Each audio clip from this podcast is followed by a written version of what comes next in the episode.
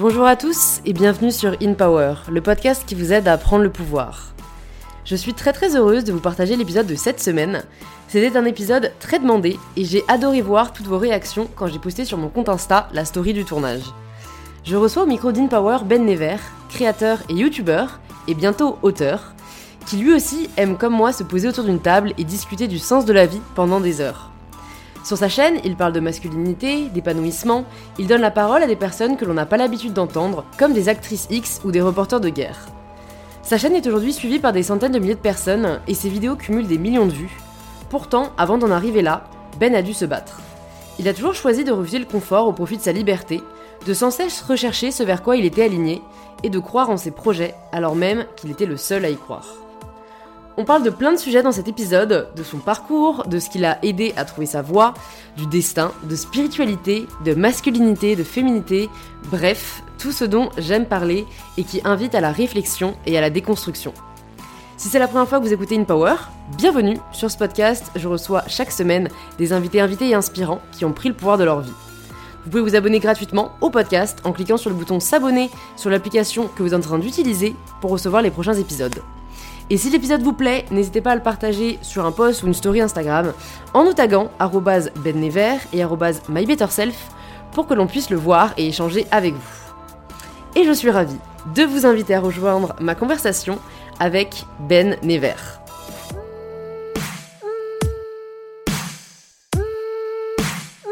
Bonjour Ben, bienvenue. Merci, pardon, j'étais en train de boire ce délicieux café. Qu'on a fait.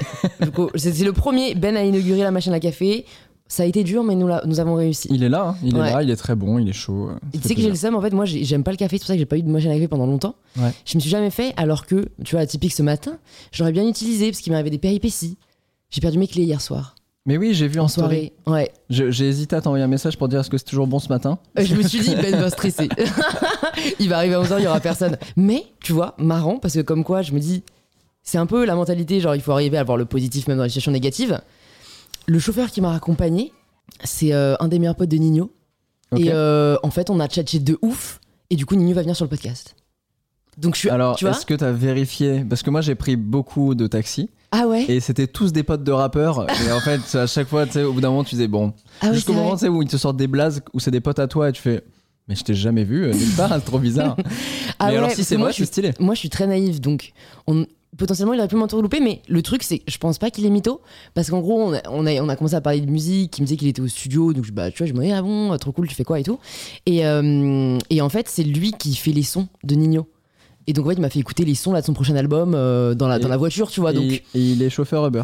Et ben ouais, aussi. Bah, comme quoi. Ouais, comme quoi, euh, Nino. euh, non mais non mais comme quoi après je crois que c'est pas que lui tu vois enfin en gros Oui, Nino il, travaille avec plusieurs euh, labels et tout et lui il l'aide dans ses compos mais tu sais peut-être il y a des gens ils kiffent juste euh, enfin c'est un moyen de rencontrer des gens aussi tu vois de je sais pas de Ah mais moi, chauffeur, moi, en j'ai hésité à faire ça parce que j'adore conduire. tu vois J'ai hésité à faire ça Ouais. et après je me suis dit, bon, euh, pff, priorité le- quoi en termes de relationnel et tout, euh, je pense que ça doit être galère. hein. bah, Tous ces fait, métiers de commerce et tout, euh, bah, j'ai tellement un profond respect pour tous mes potes qui font ça, ouais moi aussi qui me racontent leur journée où je me dis, ah ouais, donc t'as vraiment eu trois quarts de gens ignobles en fait toute la journée. c'est terrible tu sais que je me le dis avec des serveurs genre moi gros respect pour le serveur tu sais Mm. hyper enjoué genre c'est sûr ils se prennent des clients archi relous à longueur Ouais. de journée, tu vois. Mais genre, il y en a eu un là, il y a deux jours, vraiment, je suis là, mais gros respect, genre hyper souriant, il y a pas de problème, qui te. Tu sais, toujours volontaire et tout. Moi, je trouve ça magnifique. Je me demande si c'est une nature ou si c'est c'est vraiment une- un débat philosophique. On peut commencer par la philosophie, tu vois. allons-y, Qu'est-ce qui est inné, qu'est-ce qui est acquis, Ah, tu vois Est-ce ça c'est que. un grand débat sur le talent aussi. Est-ce C'est est-ce que le talent est inné ou acquis? Écoute, mon avis, après tu me diras ce que tu en penses. Je pense qu'on peut pas enlever une certaine partie d'inné. Genre, euh, tu vois, moi, il y a des trucs que j'aime pas faire. euh, je pourrais me faire. En fait, déjà, je pense que tu aimes ce dans quoi tu es bon. Mm. Et donc, du coup, ça fructifie ton talent. Parce qu'un talent seul, t'en fais rien, tu vois. Ouais. Mais du coup, sans aucun talent, c'est- je- moi, tu vois, je trouve ça, je trouve ça étrange les personnes qui, par exemple, je sais pas, vont être fans de, de danse, mais n'ont aucune coordination, tu vois. Je sais Mm. pas si ça existe vraiment, parce que j'ai l'impression que tu aimes ce dans quoi tu as naturellement une petite facilité, tu vois. Pas forcément, t'as- t'as- tu peux aussi aimer euh, des choses qui te fascinent. Mm. Et où a- t'as tellement de gens qui sont dans le déni de. Mais je trouve ça beau aussi, tu vois. En fait, c'est c'est ces trucs. Et t'as tellement de films qui sont faits autour de ça, tu vois. De. Ah, mais ce truc de danse, je crois qu'il y a un film là-dessus. euh, j'ai vu il y a pas longtemps, j'aurais plus du tout la ref, je peux la chercher moi, je pense à. Billy Elliot, mais Billy Elliot, il était Oui, non, mais il de est trop ça, bon. tu il est trop bon. Et lui, c'est plutôt l'extérieur qui lui, voilà, ça parle de virilité, ça parle de masculinité et tout. Donc ça, c'est Génial, on sujet, mais c'est trop intéressant. Ouais. Mais euh, ouais, non, non, c'est moi, ça, je suis, je suis un peu de ton avis là-dessus euh, que moi, j'ai très tôt. euh, Il y, a, plein de choses où, ça m'a créé un gros syndrome de l'imposteur aussi dans ce que je faisais, notamment dans mes émissions, de, me rendre compte que je travaillais moins que les autres sur certaines choses, euh, notamment tu vois sur l'empathie, sur comprendre un petit peu euh, les motivations de chacun, arriver à trouver les bonnes questions au bon moment et tout. Et j'ai eu un gros syndrome de l'imposteur de me dire, mais en fait, je travaille pas énormément non plus pour, euh, pour arriver à faire ça. Et je me suis rendu compte que ça faisait partie des choses qui étaient en moi et que je pouvais développer en fait, mais qui étaient déjà en moi. Et euh, c'est injuste, hein, mais la, vie est Mmh. injuste. Non, mais c'est en gros, c'est aussi ce truc de d'arriver à, à, à connaître ses propres talents parce qu'on en a tous, Ouais. propres talents, compétences, appétences, etc. Et puis arriver à aligner tout ça. Et après, euh, 90% du reste, c'est de l'acharnement et du travail, quoi. L'acharnement. Le mot, le mot est fort. Mais Bah, je suis, moi, je suis en plein dedans, donc c'est vrai que là, l'acharnement, c'est. C'est vrai Ouais, ouais. t'es dans quoi dans- En quoi t'es acharné? Bah, là, je suis dans mille trucs. Hein. Là, déjà, j'ai pris mes propres studios. Ouais. Donc là, on a pris 210 mètres carrés à Paris, euh, donc avec les travaux que ça engendre, etc. Et puis, tu sais, le, le battement, hein, c'est-à-dire que pour l'instant, je sors pas de vidéo en table ronde, ou j'ai réussi à sortir un entre mecs il y a pas longtemps, mais c'était un peu, un peu galère parce que faut trouver un autre lieu, c'est une autre install, etc. Ouais. Euh, et puis moi, je fonctionne en flux, tu vois. Donc c'est, je prends une journée, en une journée, on tourne plusieurs émissions, c'est le même plateau, etc. Donc c'est hyper pratique. Euh, Ouais. C'est déjà une bonne galère d'arriver à trouver les disponibilités de tout le monde parce que j'ai des guests à chaque fois. Faut trouver la Donc- journée où tout le monde est là. genre. Exactement. Donc en plus, si t'as les temps d'install, les trucs avec ton équipe, les lieux à trouver et tout, c'est une galère.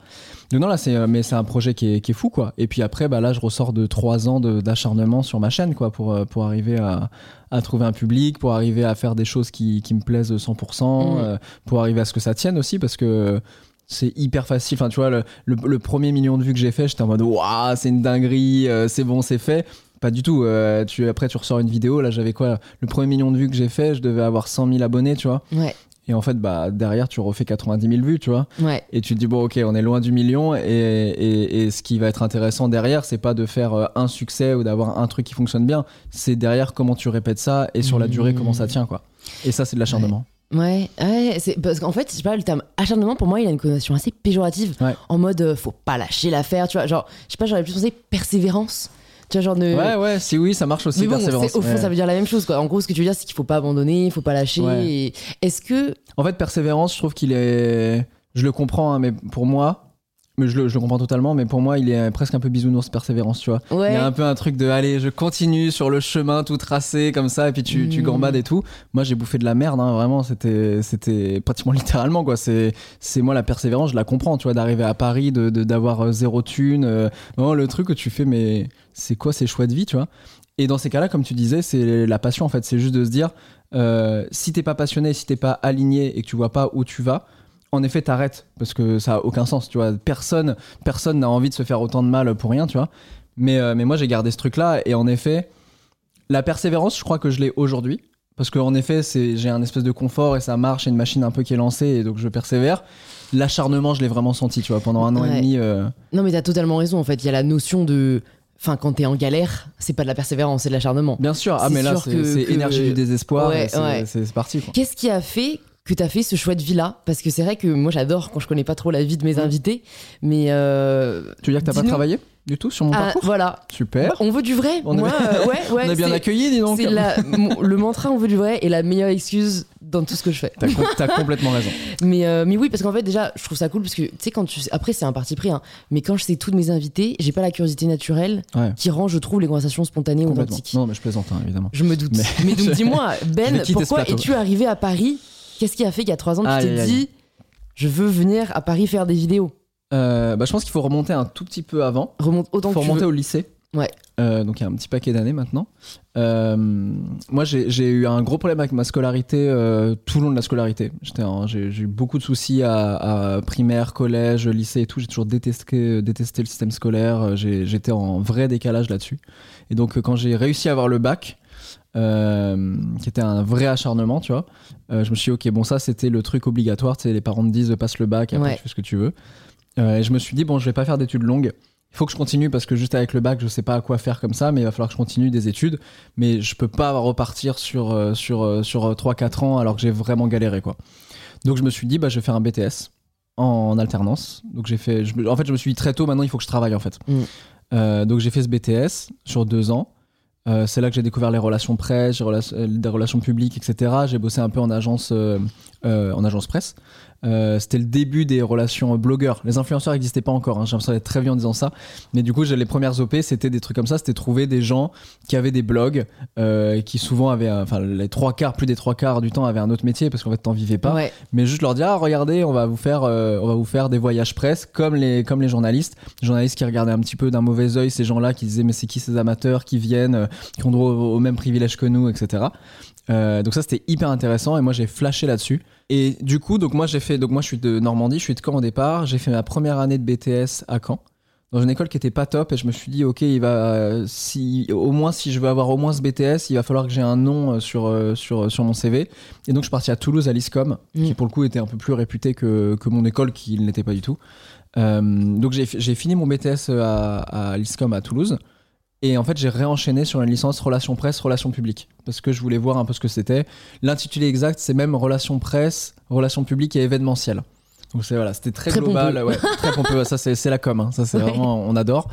Euh, donc j'ai fait ça. Ça ce qui ce qui m'arrangeait c'était de me dire bon ok j'aurai un bac plus 3 donc tu, tu vois le truc venir déjà de le mec il voulait pas faire d'études finalement bac plus 3 et tout. Et je me suis dit bah au moins j'aurai un bac plus 3 mais ce qui m'arrangeait c'était que la troisième année c'était 5 mois d'école et 6 mois de stage donc en fait je savais que je faisais un peu une demi-année Ouais. de cours euh, hyper intensive c'était franchement c'était une dinguerie euh, c'était beaucoup d'écoles de de- d'études de, cas euh, beaucoup de de- en fait, on faisait vraiment des, des- des vrais projets, quoi. Donc, on passait notre vie, euh, ça, ça soudé vraiment la promo en plus, parce qu'on était tous ensemble, euh, on dormait les, gens, les uns chez les autres et tout, parce que, euh, tu sais, les projets, euh, il fallait les finir hyper Ouais. rapidement et tout. Ouais, c'est vrai que tu te donnes un peu corps et âme. Ouais. C'était premiers projets. Complètement. ouais. Et puis surtout, c'était ce, ce, ce programme de un an qu'on faisait en cinq mois, tu vois.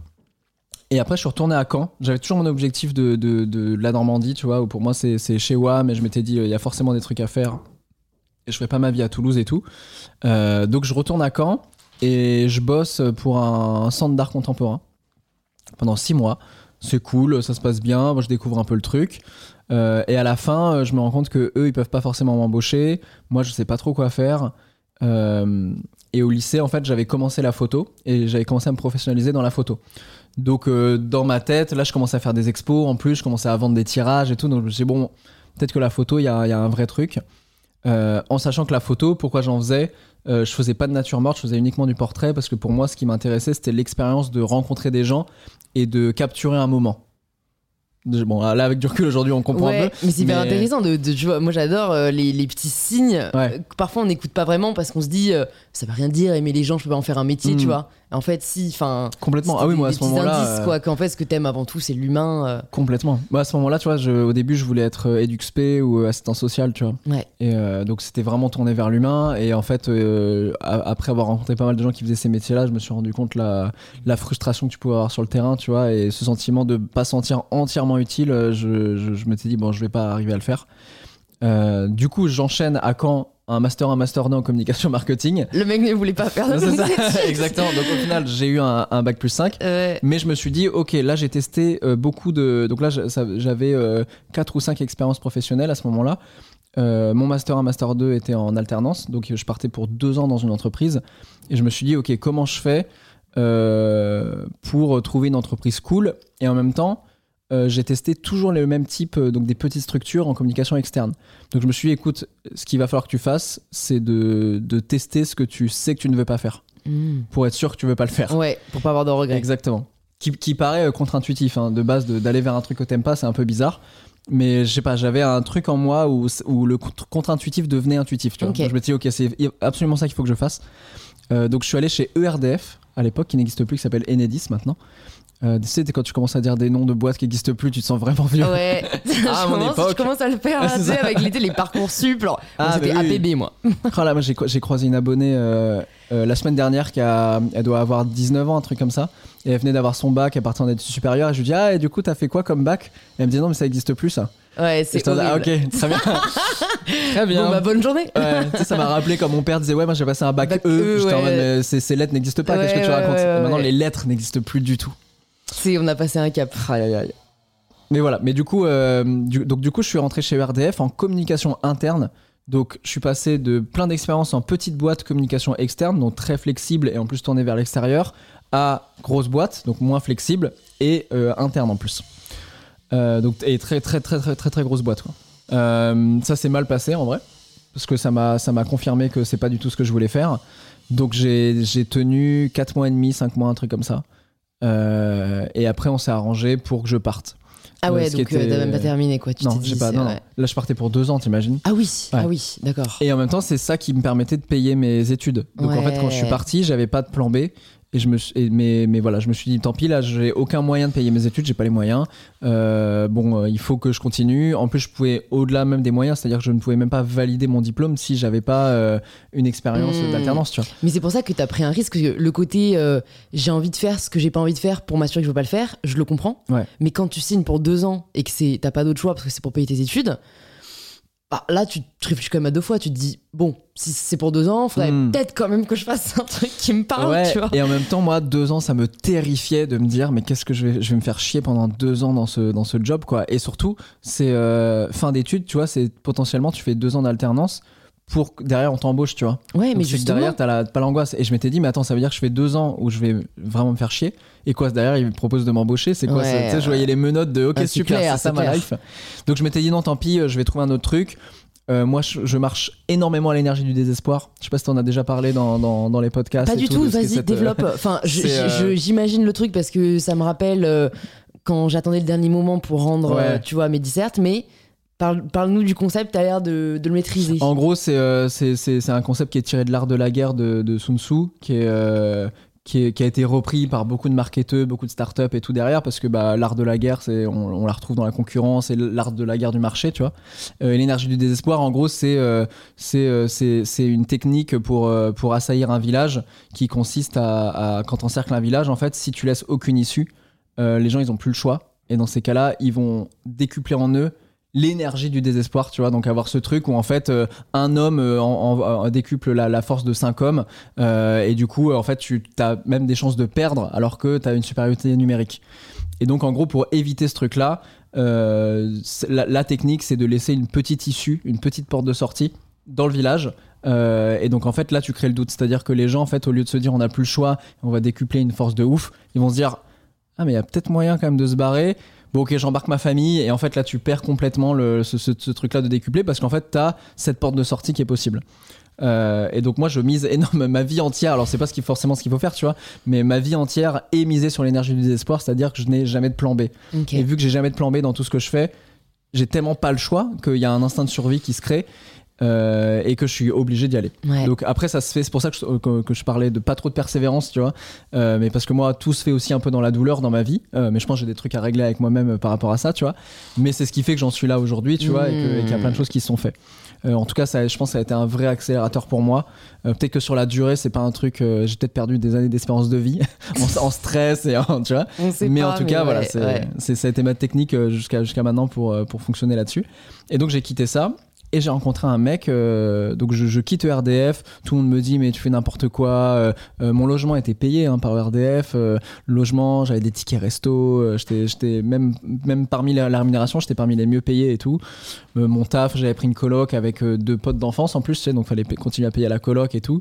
J'y allais, j'avais ma petite moto, j'y allais en moto et tout, j'avais une petite vie tranquille, tu vois, c'était, c'était cool à Caen, voilà.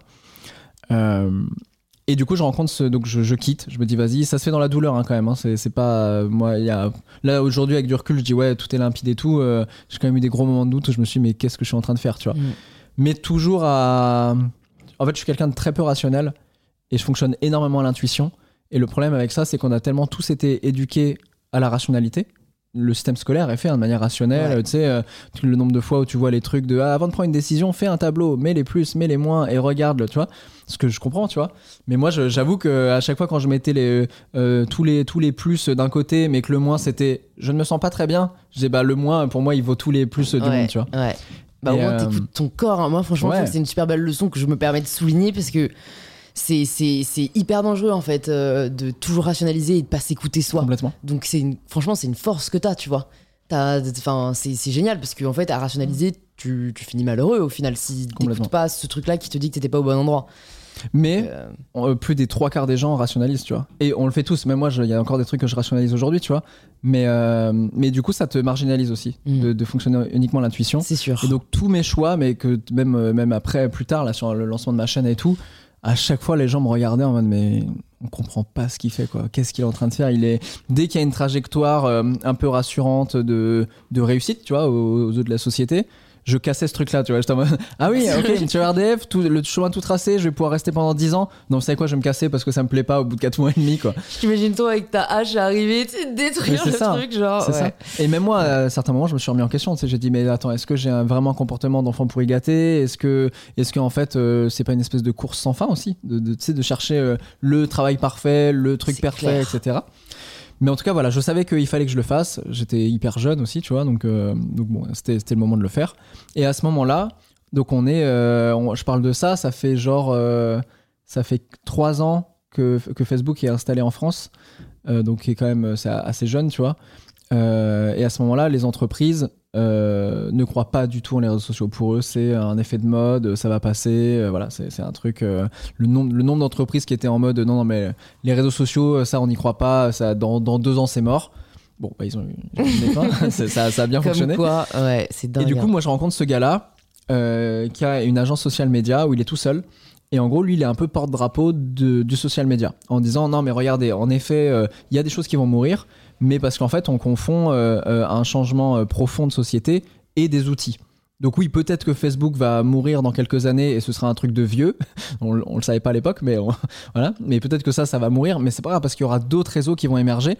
Euh, et ce sont que des outils en fait. Mais par contre, il faut vraiment, en termes de communication, qu'on arrive à prendre le, le, le virage en fait sur ce truc-là parce qu'il se passe quelque chose et parce que les nouvelles générations qui arrivent ne, ne, ne- ne voudront plus du tout des médias traditionnels. Déjà, où moi, tu vois, là, à 29 ans, ça fait 8 ans que j'ai plus de télé. euh, tu vois, y a- Là, on, on- on va faire la promo de mon livre bientôt. Mon attaché de presse, elle m'a dit alors, vous voulez faire quoi comme radio? Je ne savais pas sortir un seul nom de, de radio. Tu sais, elle me dit mais vous écoutez quoi euh, le, le matin à la radio? YouTube. Le matin, le matin à la radio, je dis bah peut-être des podcasts à la limite qui pourraient s'apparenter à la radio, mais j'écoute pas de Ouais. radio. J'ai pas ce réflexe et tout. Ouais. Donc voilà, donc moi j'y crois de ouf. Euh, en plus, il a derrière tout ce truc-là où moi je. euh, mon fil conducteur de, de ma vie, et je me rends compte, c'est le, le sens, tu vois, c'est la quête du sens. Ouais. Il faut que je fasse des choses qui ont du sens pour moi. Et lui défendait vachement ce truc-là aussi, de, de se dire, euh, euh, là où moi je commençais à, à- à douter même de la communication, de me dire, mais je suis pas fait pour la com, euh, lui m'a vachement recentré aussi en disant, mais en fait, c'est la com pour la com, ça veut rien dire. Et c'est la com au service de quoi tu la mets. C'est un moyen et c'est pas une fin. Complètement.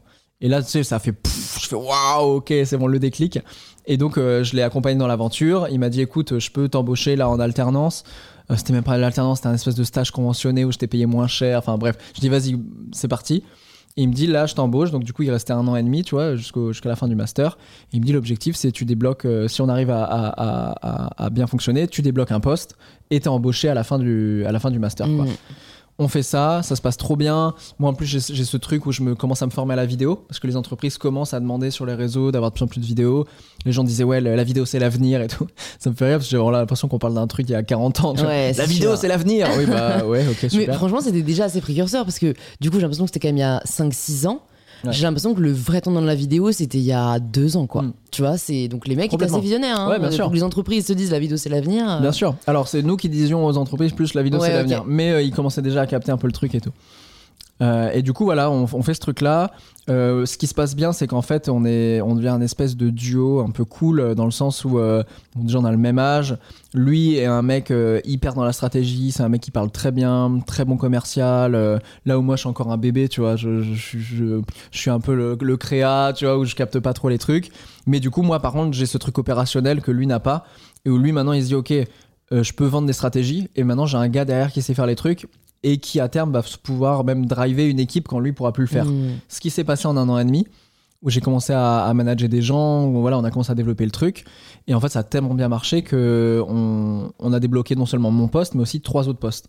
Donc l'équipe s'est agrandie d'un coup. Mm. Et je suis resté plusieurs années dans cette entreprise, où qui a été formateur, mais tellement. euh, c'était, hyper formateur quoi c'était euh, c'était euh, la flexibilité de ouf tu vois j'ai, commencé à donner des cours à des masters alors que moi-même j'avais pas encore mon master tu vois dans une, dans une école de commerce euh, je faisais des conférences, je faisais, enfin, je- en gros, je faisais trop de trucs que j'aurais jamais pu faire dans une grosse boîte. Ouais. Donc ça, ça me plaisait Ouais. parce que euh, hyper responsabilité, euh, euh, force de proposition, je pouvais être créa, etc. Euh, Jusqu'au jour où, Il y a toujours un jour il y a où. toujours un moment, jusqu'au jour où euh, on commence à faire un peu d'argent. C'est mon, boss, euh, lui, euh, bon, il commence à, on commence à plus du tout avoir les mêmes, euh, les mêmes objectifs. C'est-à-dire que moi, je- moi déjà, je commence à faire beaucoup plus de management d'équipe, là où ça me plaît moins parce que je commence à me déconnecter du contenu, chose que j'adorais faire. Et puis voilà, on commence, à, on commence à perdre pas mal de clients, on les remplace par des clients. euh, là, où on avait beaucoup de gens dans la culture musicale, etc. Moi, j'adorais ça. On commence à les perdre pour les remplacer par d'autres secteurs d'activité où, où, en gros, moi, je partage pas forcément les mêmes valeurs, tu vois. Et je me dis, bon, je m'y retrouve pas. Toujours en quête de sens, je me dis, bon, est-ce que j'ai envie de, de me faire chier? Qu'est-ce que je fais? Et donc là, en gros, je me dis, bon, le, le- j'adore faire du contenu, je suis en train de commencer à de moins en moins en faire parce que je, je suis plus dans la partie managériale. Euh, ce que j'adore aussi, hein, manager des créas et tout, euh, ça, et puis ça m'a servi pour aujourd'hui où j'ai une équipe et tout, donc j'ai appris grave de trucs. Mais j'avais envie de mettre les mains dedans, tu vois. Et donc je me dis, euh, aujourd'hui, dans ce que, ce que je fais, même en contenu, ça me plaît un peu moins parce que euh, les clients me plaisent moins, donc du coup il y a des contraintes qui me plaisent moins, etc. Je, je, m'y- je je m'y retrouve plus trop. Je me dis, bah, je vais faire un truc que je sais faire, c'est-à-dire faire des vidéos sans contraintes. Et donc je lance cette chaîne YouTube qui s'appelle Vous êtes vraiment sympa à l'époque, euh, où à ce moment-là c'était un petit peu l'apogée des vlogs. Ouais. Et je me rendais compte que j'arrivais à regarder des, des gens qui marchaient dans la rue. Mais c'était hypnotisant, quoi. Je regardais ces vidéos-là alors qu'il y avait zéro contenu. C'est-à-dire qu'à la fin de la vidéo, je me disais, mais je n'ai absolument rien appris. Ouais. Et pourtant, j'ai regardé. euh, Bon, à l'époque, on n'était pas encore sur les vidéos longues, hein, mais je me disais, j'ai quand même regardé 6 minutes de ça, tu vois. 6 minutes à l'époque sur YouTube, c'était des vidéos. euh, C'était un long métrage, quoi, tu vois. C'est vrai? Ah ouais, J'ai ouais. pas connu cette époque de YouTube. C'était vraiment, on te disait, mais il faut. au- Au-delà de 3 minutes, les gens lâchent, tu vois. Donc, euh, et même la plateforme était construite pour Ouais. ne pas faire des vidéos longues et tout. C'est fou de voir l'évolution où aujourd'hui, euh, Ouais. au contraire, plus tu fais des vidéos longues, plus euh, YouTube te, te, te, te, te rémunère, mais aussi te. te met en avant. Te- ouais, te met en avant, que- te gratifie là-dessus, Du coup, bah, les gens restent plus récompense, sur la plateforme, c'est sûr. Mais c'est marrant parce que ça me rassure un peu dans le sens où bah, j'avais l'impression, tu vois, avec l'arrivée de TikTok, qu'on était vraiment dans une société qui était de plus en plus dans le temps court. Ce qui, personnellement, euh, me plaît un peu moins parce que je trouve Mm. bah, tu peux dire moins de choses. Alors oui, tu peux être très impactant en quelques secondes, mais je- moi, je suis une meuf du temps long. hein, c'est pas pour rien que mes épisodes durent une heure, une heure et demie. Hmm. Mais du coup, de ce que tu me dis, en fait, euh, YouTube a fait un peu le switch inverse et, et- le temps long n'est peut-être pas mort. Et en fait, c'est hyper paradoxal aussi parce que tu vois, YouTube vient de lancer Short, D'accord. qui est un truc où tu fais des vidéos hyper courtes, tu vois, pour euh, rivaliser avec TikTok, Bah tu vois. Ouais. Du coup, c'est paradoxal. Et en même temps, moi, je. C'est, euh, J'avais invité euh, au début de ma chaîne euh, Raphaël Descraques. Et on avait parlé un petit peu du, du succès. Alors, bon, là, je cite un mec qui va citer un autre mec, mais je sais plus qui l'avait cité. euh, qui disait que le, que le succès, c'était pas un espèce de gros gâteau à partager, tu vois. Et que chacun. et qu'il fallait se battre les parts et tout, tu vois. Mhm. C'est un, c'est un gâteau infini en fait, où il n'y a Mm. pas de. Y a pas, alors c'est peut-être anti-marketeur ce que je dis et tout, parce que bon, t'as toujours des systèmes de concurrence, etc.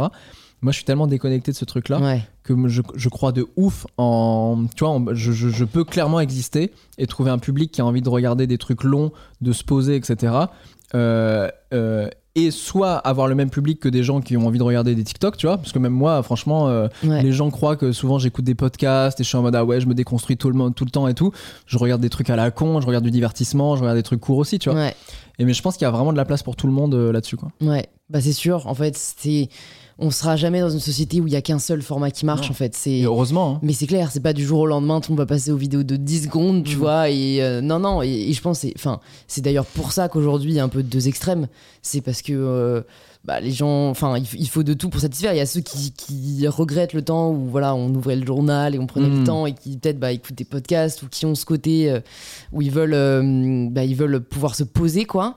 Mais comme tu dis, c'est pas antinomique avec le fait de regarder parfois des vidéos courtes, divertissement. Tu recherches pas la même chose en fait. Complètement. Et est-ce que toi, tu t'es posé la question de faire du divertissement Parce que, surtout à l'époque où tu as lancé ta chaîne, YouTube, c'était principalement du divertissement. Ouais. ouais. Euh, Il y avait quelques chaînes très nerdy, de, Mm. tu vois, de décryptage de la science ou de l'histoire, mais il y avait peu de formats euh, euh, bah, un peu éducatifs, Ouais. tu vois, comme Ou alors c'était de la vulgarisation pure, très scientifique, Voilà. ou très historique. Il y avait des- déjà des Dr Nozman, il y avait des Nota Bene, des gens comme ça.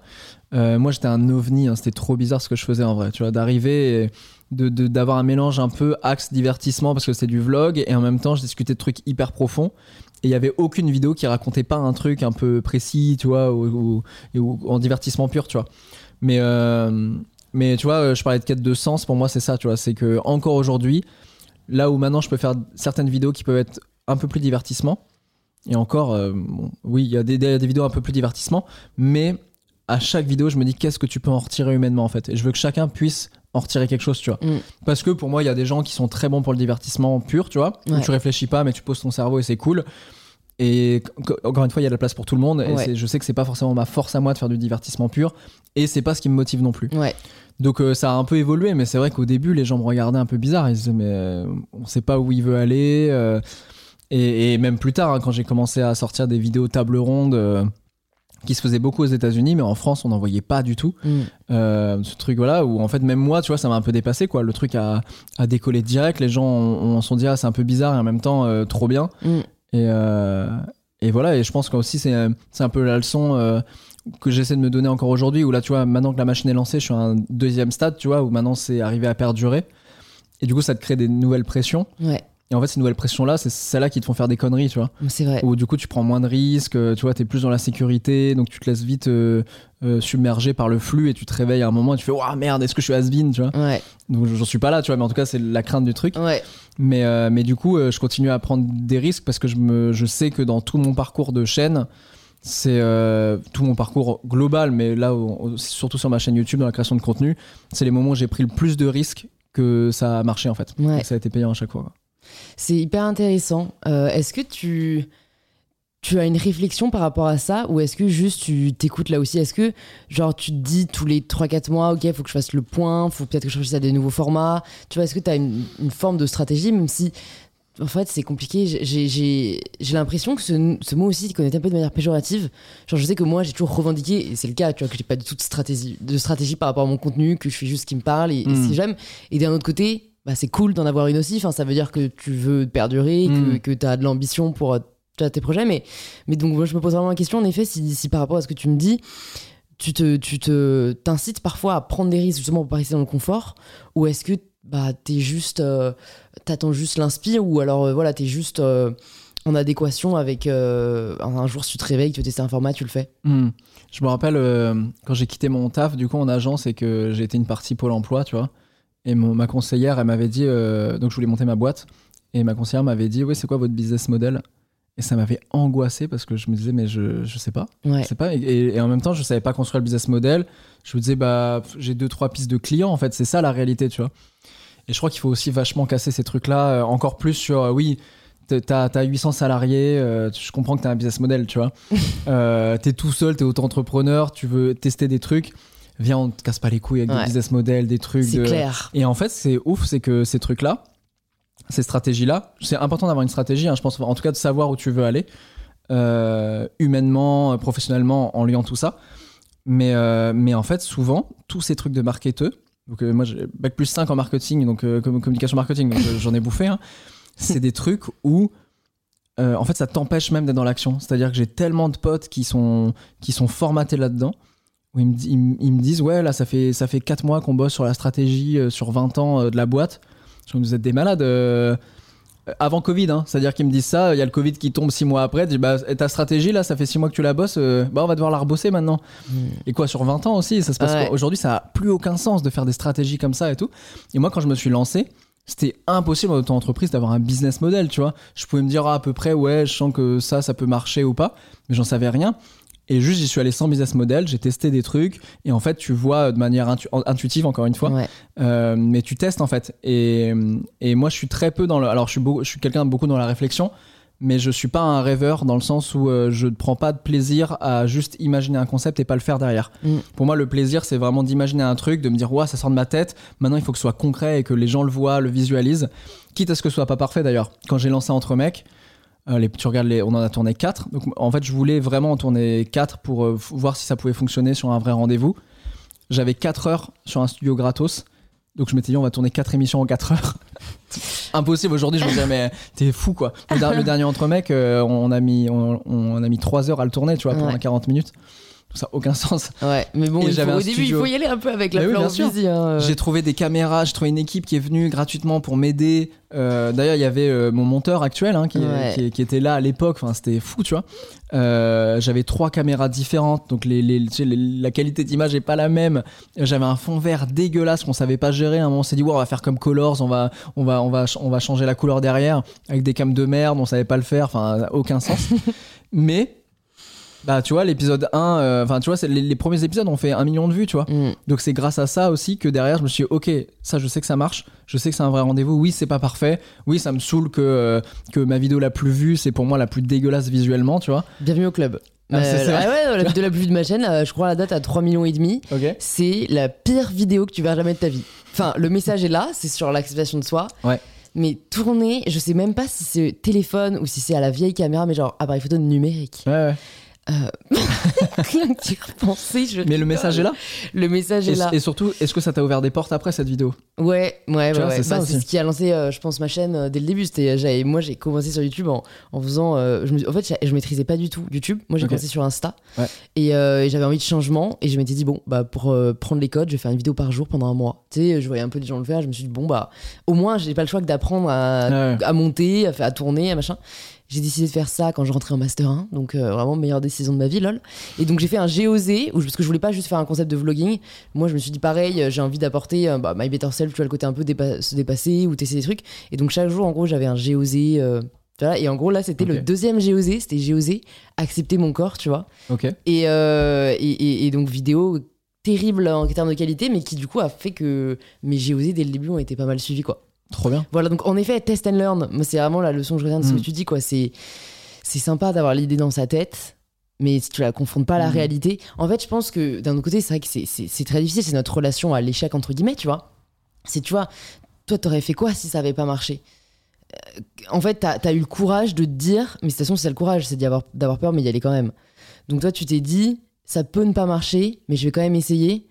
Parce que c'est pire que de Ouais. garder l'idée dans ma tête et de jamais Ah oui, complètement- lui ça, donner vie quoi. Alors qu'il y a des gens, mais bah, typique euh, big up à Lola si jamais t'écoutes, ma cousine adorée, elle, elle me dit souvent en fait, elle, a plein d'idées, mais elle a tellement peur que ça marche pas qu'elle préfère garder l'idée qui est belle. tu ouais, vois ouais, bien sûr, bien sûr. C'est Je, rassurant. je crois que à chaque fois que j'ai eu peur que ça marche pas, ça a pas marché.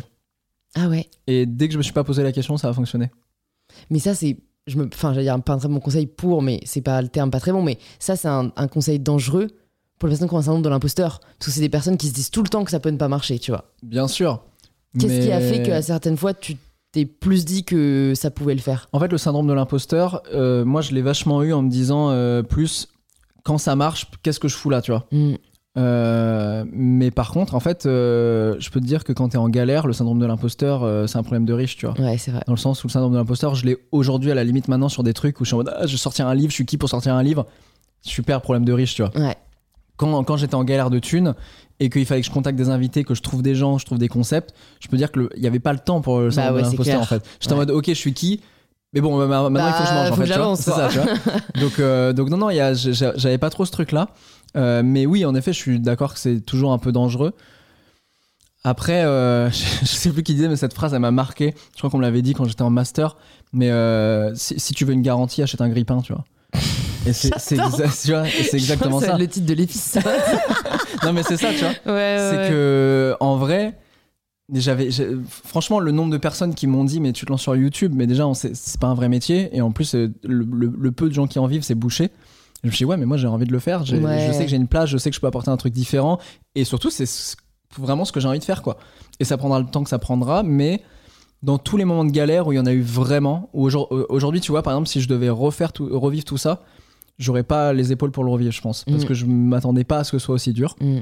mais je suis tellement content d'être passé par, euh, par, par tout ça et je crois que toutes ces étapes là j'avais une petite j'avais une certitude dans ma tête de me dire ça va marcher tu vois de me dire c'est obligé j'y crois tellement et je sais à quel point c'est aligné avec tout ce qui se passe en ce moment euh, que ça va fonctionner tu vois c'est pour moi c'était aligné avec mes aspirations euh, ce qui se passait en ce moment dans la société on commençait à se tu vois, il commençait à avoir des questionnements un peu plus sociétaux. euh, les gens commençaient à se dire un petit peu, ouais, cette, cette course au capitalisme, qu'est-ce qu'on en fait? On commençait un peu à parler des bullshit jobs, tu vois, de tous ces gens dans la com, etc., tu vois, qui font des jobs où t'es en mode, bon, il n'y a pas trop de sens.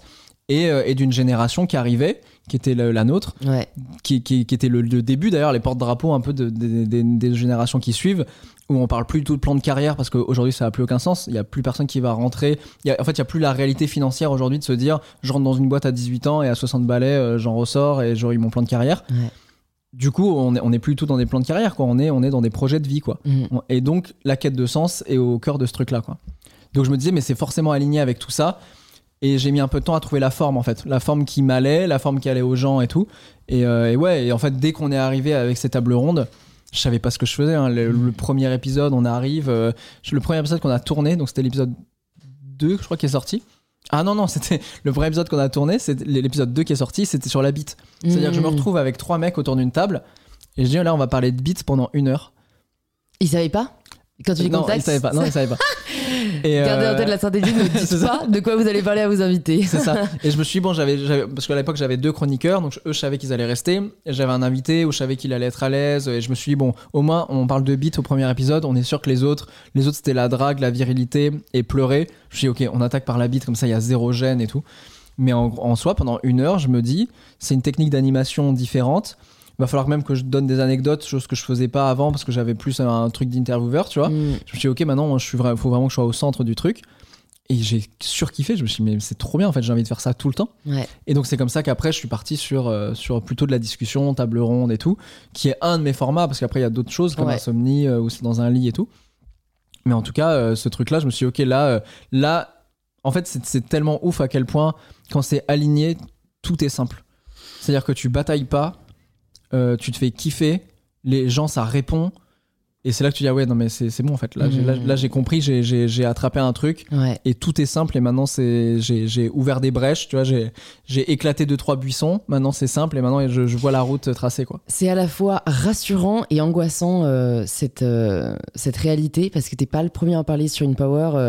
Euh, je vous invite à écouter l'épisode avec Arthur Aubeuf qui est sorti il y a pas très longtemps, qui est le cofondateur de Time for the Planet, qui est un super mouvement euh, pour sauver la planète, tout simplement, c'est leur ambition vraiment.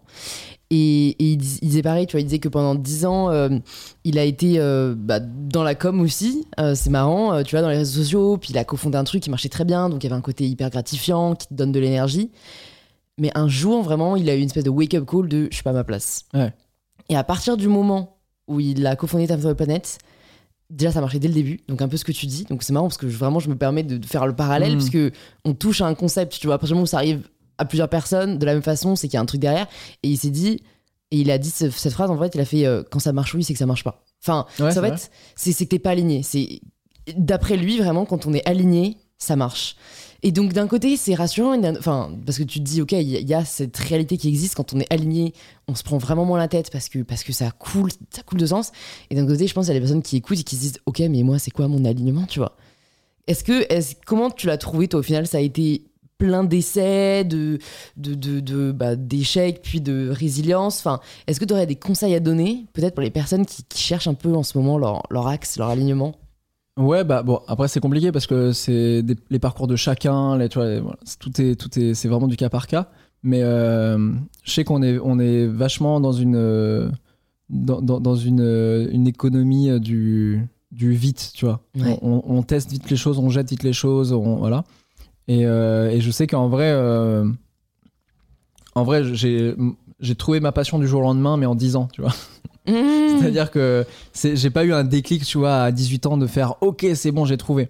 Mais à 18 ans, j'ai commencé à faire de la photo en me disant j'aime trop les gens, euh, je, je- je- je- je suis passionné par leurs histoires et j'ai envie de capturer ces moments. Cut, euh, on est euh, 11 ans après.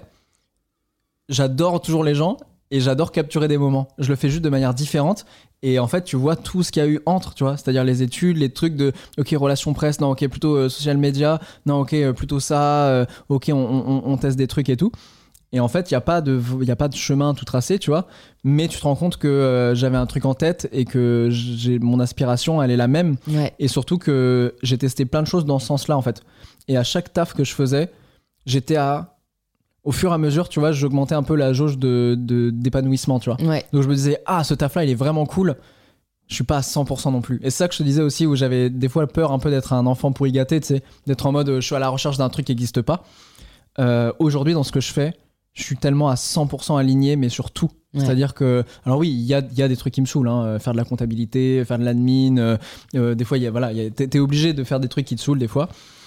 Mais je suis 100%. alors, Aujourd'hui, je, je sais que ce que je voulais faire quand j'avais 18 piges, c'est ce que je fais aujourd'hui, tu vois. Ouais. Ça n'existait pas quand j'avais 18 ans, euh, ce métier de youtubeur. Mais aujourd'hui, je sais ce que c'est exactement là où je dois être. Ok.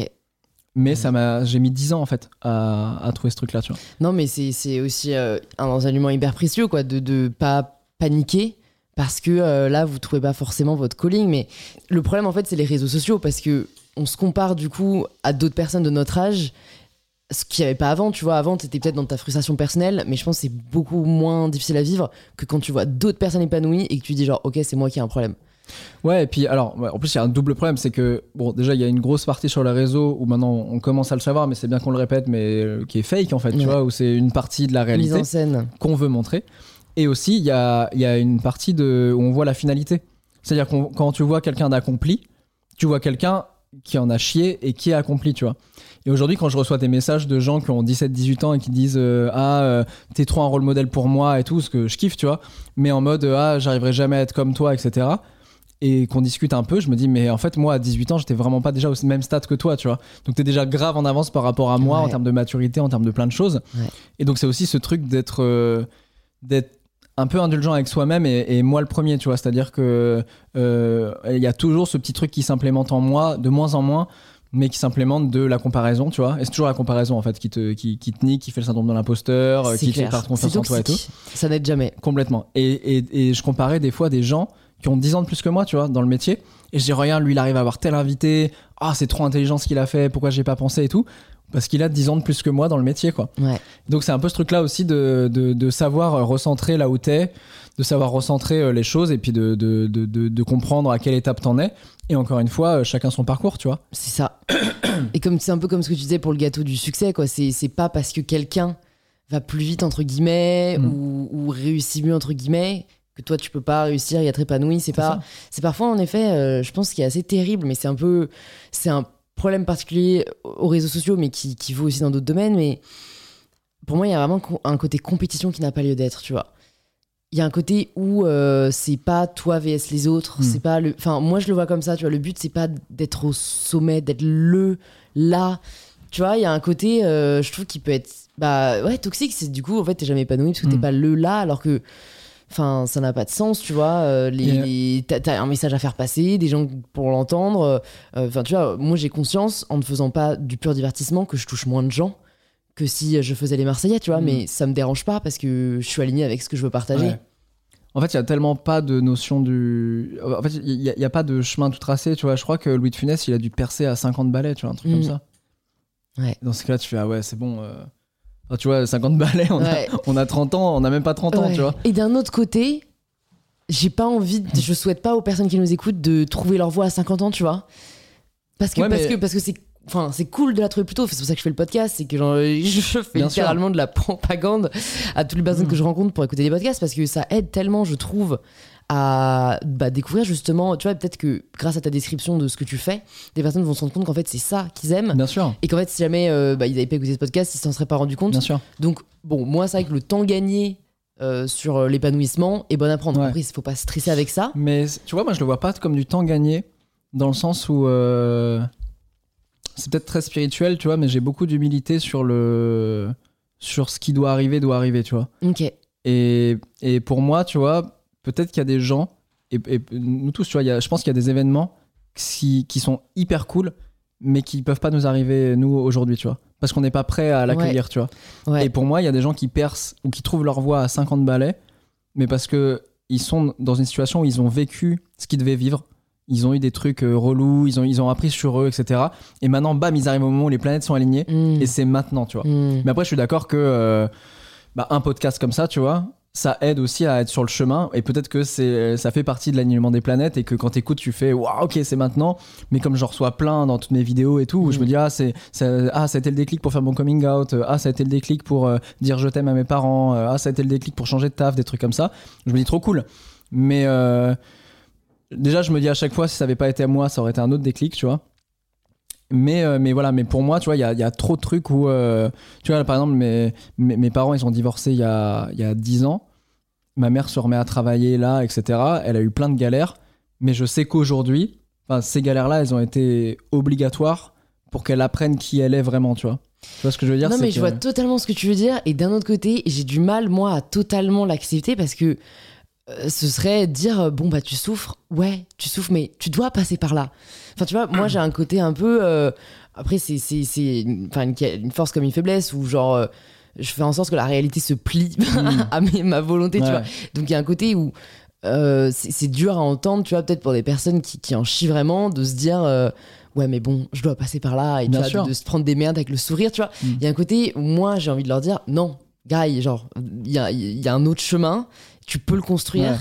Et tu vois, le thème de podcast, c'est prendre le pouvoir de sa vie. Donc, Mm. euh, c'est vrai qu'il y a un côté parfois un peu goût américain, genre, euh, c'est c'est la force de ta volonté Ouais. qui va permettre de construire ta vie. Non, Le ça, je- secret, par exemple. Ouais, c'est ouais. Tu l'as tu l'as vu? Alors je non, c'est un film, C'est alors c'est un livre. c'est un livre parce que tu- Et- tu, l'as vu, donc et, euh, euh, et c'est- j'avais entendu parler du aussi sur livre. Netflix, ouais. Et je l'ai regardé et je trouve que c'est une abomination. et en fait, c'est des gens qui te vendent des formations derrière. plus, hein. ouais, ouais, c'est Mais ça. où en fait, en effet, t'as des trucs de de tout ce qui t'arrive, c'est 100%. Tu es 100% responsable. Et alors moi, je te rejoins complètement là-dessus. Où quand je dis euh, il faut qu'il t'arrive des trucs pour en être au bon moment, ça veut pas dire il faut être attentiste et c'est être passif. En parce mode que bon, bah de toute façon la planète Bien euh, sûr, va s'aligner un jour. Il est jamais rien arrivé à quelqu'un qui est resté le cul euh, sur son canapé. Tu vois, on l'a jamais appelé en mode écoute mec, j'ai une opportunité, j'ai vu comment tu t'assois sur ton canapé, c'est une dinguerie, j'ai une opportunité. Je tu- te veux dans mon tu émission. vas être CEO de mon. tu et non, ça, ça c'est sûr. Mais par contre, tu vois, par exemple. euh, et, et ça se rejoint complètement à ce que tu dis dans le sens où moi je tourne tout au, au positif aussi. Dans le sens tu vois où ERDF par exemple mon, mon expérience dans une grosse boîte qui m'a pas plu pour moi c'était un passage obligé. Et j'ai pas kiffé hein, j'ai vraiment Mhm. pas kiffé pendant 5 mois. Mais par contre ça m'a appris tellement de choses sur moi. Et je et sans cette expérience là je serais peut-être pas là aujourd'hui tu vois. Ouais. donc c'est plus ce truc là de se dire que euh, euh, et je pense que c'est aussi hyper décomplexant hein, de se dire euh, écoutez là si aujourd'hui vous avez 40 balais et que vous sentez pas 100% aligné c'est pas grave en vrai tu vois continuez à aller vers ce vers quoi vous voulez Mmh. aller et après tu vois euh, franchement on parle de ça on n'a pas de gosse on n'a pas de charge on n'a pas tu vois. Et je pense qu'il y a Ouais. des, des choses qui, qui peuvent mettre plus de temps euh, que, que, que d'autres. Et encore là on parle d'accomplissement professionnel qui veut tout dire et rien dire mais ça marche aussi dans le perso ça marche dans, dans plein de choses tu vois. Je Ouais. pense que ma mère elle- ma mère a arrêté de travailler quand mon frère est né quand mon petit frère est né. Et à aucun moment aujourd'hui tu vois elle galère parce qu'elle se remet à travailler à, à, à- à 55 ans tu vois mais à aucun moment elle regrette de d'avoir arrêté de bosser parce qu'elle nous a vu grandir et parce que tu vois il y a eu tout un truc où pour elle c'était c'était ok tu vois donc voilà, je pense qu'en vrai, il n'y a pas de trop de pression à se mettre. euh, Et je sais que, tu vois, professionnellement, l'approche des 30 ans, j'ai des potes qui commencent à avoir des déclics en se disant merde, qu'est-ce que je fais de ma vie? Euh, Les 40, c'est encore un autre stade. Enfin, tu vois, je pense qu'il y a, a- j'ai l'impression que les dizaines, il y a toujours un, toujours un délire. Alors qu'en soi, tu vois, il n'y a pas de. Il y a, je pense qu'il n'y a aucun chemin tout tracé. Et surtout, il est jamais trop tard pour, Ouais. pour changer quoi que ce Ça soit. c'est tu sûr, ça c'est hyper important, mais c'est marrant que, que enfin quand t'as dit euh, c'est peut-être un peu spirituel, mais je pense que tout arrive euh, pour une raison entre guillemets. C'est c'est c'est marrant, je, je pense que cette confiance dans le destin, alors on va partir loin, je préviens, mais c'est vraiment une nouvelle forme de religion. Enfin j'ai l'impression que ce mouvement naît du déclin de la religion dans la société occidentale. Enfin tu vois il y a y a 50 ans. euh, Enfin, j'ai pas les chiffres, mais je pense que limite la moitié de la population allait à la messe le dimanche. Je n'ai pas les chiffres aujourd'hui, mais c'est loin de ça. Tu vois, il y a une espèce de, enfin, perte de la foi, et que ce soit d'ailleurs dans le religieux, dans le politique. Alors qu'il y a un gros regain de la spiritualité. Mm. Et c'est fou, moi, le nombre de personnes que j'ai reçues sur le podcast et qui, en effet, se disent euh, Bah, en fait, euh, rien n'arrive euh, par hasard. Et, et- et je pense qu'en fait, c'est juste l'humain qui a besoin de croire en quelque chose. C'est-à-dire que quand tu croyais ou que tu crois en Dieu, t'es rassuré parce que tu sais, tu penses que Dieu Ouais. veut ce qu'il y a de mieux pour toi et que de toute façon, il y a, il y a Dieu qui t'aide et qui t'accompagne. Et quand tu crois au destin, t'as une autre forme de croyance dure comme fer qui est de, de toute façon, tout arrive pour une raison, il y a des ça. Et il y a une partie de moi qui m'empêche de me dire, est-ce que ça, c'est pas juste pour se rassurer alors qu'en fait, genre, il y a nous. Peut-être. Peut-être. Et, et- mais je pense qu'on arrive aussi à un constat de se dire que on s'est un peu trop pris pour la toute puissance à, à croire qu'il y avait rien au-dessus de nous. Et résultat, en fait, la planète est en train de nous dire bon, cassez-vous. Vous savez Ouais. quoi, cassez-vous, tu vois. Ouais. Et, euh, Et alors moi, le- les religions, c'est hyper intéressant parce que tu vois, j'ai- quatre ou cinq religions différentes dans ma famille et j'ai j'ai j'ai- j'ai- j'ai tout, j'ai pas tout pratiqué dans le sens vraiment pratiqué, mais en tout cas j'ai tout vu, j'ai vraiment, euh, ça m'a grave intéressé, tu vois. Il y a quand, quand j'avais 14-15 ans, je me suis vachement intéressé à la spiritualité, toujours dans la quête de sens, tu vois, de Mhm. dire ok c'est quoi le principe et tout. Et donc, euh, donc j'ai fait des messes évangéliques euh, à l'île Maurice, tu vois. J'ai testé plein de trucs. J'ai lu le Coran, j'ai lu la Bible, tu vois. Je, voulais comprendre un peu tous ces trucs-là. Et la grosse différence aujourd'hui avec ma perception de la spiritualité, euh, c'est que je, je, je n'ai pas de message concret dicté par quelqu'un. Là où je me suis beaucoup moins retrouvé dans les religions, c'est que en fait, bah, en fait, le, le message d'amour de base, euh, d'acceptation des autres, de vivre ensemble, etc., et d'humilité par rapport à la planète, tu vois, euh, au monde dans lequel on vit et tout, c'est un peu transformé en guerre de religion et en euh, comment on peut faire du pouvoir avec ça, tu vois. C'est sûr. Qui est une réalité, hein, qui est une réalité financière, etc. Tu regardes le nombre d'églises qu'on a, tu regardes euh, bon, voilà, le Vatican, etc. C'est encore des choses qui sont très puissantes aujourd'hui, même si euh, il y a un vrai déclin des- des- des- de cette religion en particulier. Mais euh, moi, ma spiritualité, c'est- pas de me dire. euh, tu vois, par exemple, je me pose pas la question de la vie après la mort ou des choses comme ça pour essayer de me rassurer, de faire face à la mort ou des choses comme ça. Mais ce que je me dis, c'est que en fait, on est tellement tous connectés les uns aux autres, mais sans au-delà du langage, tu vois, il y a tellement de synchronicité, il y a tellement, euh, même je crois de ouf au pouvoir de l'intention, tu vois. Euh, donc c'est pas non plus des choses très attentistes par rapport au monde en mode euh, je fais une danse de la pluie tu vois en attendant que euh, voilà, pour, pour, pour pardonner ou des choses comme ça je fais des offrandes à des dieux et tout donc je suis pas du tout là dedans mais je suis vachement dans le truc de quand même se reconnecter à l'humilité qu'on peut avoir de la connexion qu'on a euh, tous les uns envers les autres tu vois Ouais. mais qui va encore dans ce truc de l'intuition par rapport à la rationalité, tu vois. Mais par contre, je suis complètement d'accord que, euh, en fait, je suis pas dans un extrême ou dans l'autre, tu vois. C'est-à-dire que euh, pour moi, il y a ce truc d'humilité de se dire, ok, il y a des choses que je contrôle pas, il y a tellement de choses que je contrôle pas, mais par contre, il y a des choses que je peux contrôler. Et donc pour moi, le pouvoir de l'intention, c'est ça, c'est de se dire, je sais où je veux aller, je vais faire tout ce qui est en mon pouvoir pour le faire, mais par contre, je vais à aucun moment m'inquiéter des choses qui sont plus en mon pouvoir parce que j'ai hyper confiance. J'ai pas confiance en Dieu, tu vois, mais j'ai confiance en l'énergie, en la connexion des êtres, en, en toutes ces choses-là et en la vie de manière euh, globale, tu vois. Mm. Et pour l'instant, ça c'est toujours, euh, tu vois, euh, quand euh, aujourd'hui, j'ai plus de recul pour pouvoir regarder, sais, mon parcours de 10 ans que j'avais pas il y a 10 ans, et je me dis ouais, mais en fait tout s'est tellement bien goupillé et ça a été un savant mélange de ce que j'ai posé sur mon chemin moi-même, de, de ce que j'ai forcé. Euh, et de choses qui, qui étaient indépendantes de ma volonté, mais où en fait j'ai- semé des trucs et les trucs sont revenus en fait. tu. Ouais. Tu crois au karma? Ouais, de ouf. Tu vois, c'est c'est fascinant en fait. Je me- Moi, j'ai un peu une espèce de, de, de questionnement sur la vérité avec un grand V, tu vois. C'est qui détient la vérité? Il y a tellement. Tu vois, quand, parfois, quand, quand t'écoutes des gens, mais je pense qu'il n'y en a pas, c'est ce que je me dis, qu'en tout cas, il faut savoir piocher dans ce qui nous parle à nous. Mais c'est vrai que pour avoir échangé avec bah, des personnes de différentes religions ou des, de différentes croyances, de différents courants idéologiques, Ouais. c'est assez fascinant parce que quand t'écoutes des gens, surtout quand ils sont éloquents, érudits, tu as envie grave de croire euh, en ce qu'ils disent et tu te Mm. dis, ah, waouh, il a grave raison. Et, et tu peux écouter quelqu'un qui dit vraiment, mais limite l'inverse, Mm. quelque chose de complètement opposé une heure après. Et c'est, assez fascinant, tu Ouais. vois, de voir les différences euh, croyances. Et, et au final, en effet, il faut, faut juste choisir euh, celle qui nous parle le plus, quoi. Il n'y a pas de. Personne nous demande euh, de connaître la vérité à ce niveau-là, hein, mais, euh, mais ouais, moi, je, je, je me, j'ai pas encore réglé mon avis par rapport au Mm. destin, tu vois. Je, d'un côté, comme tu dis, il y a des synchronicités où parfois tu te dis c'est trop gros pour que ce soit une coïncidence.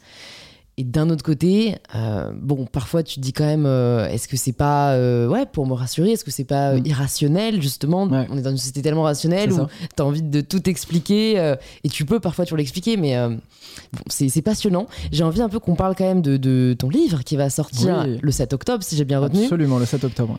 Il va parler de virilité, ou en tout cas de remise en question de la virilité.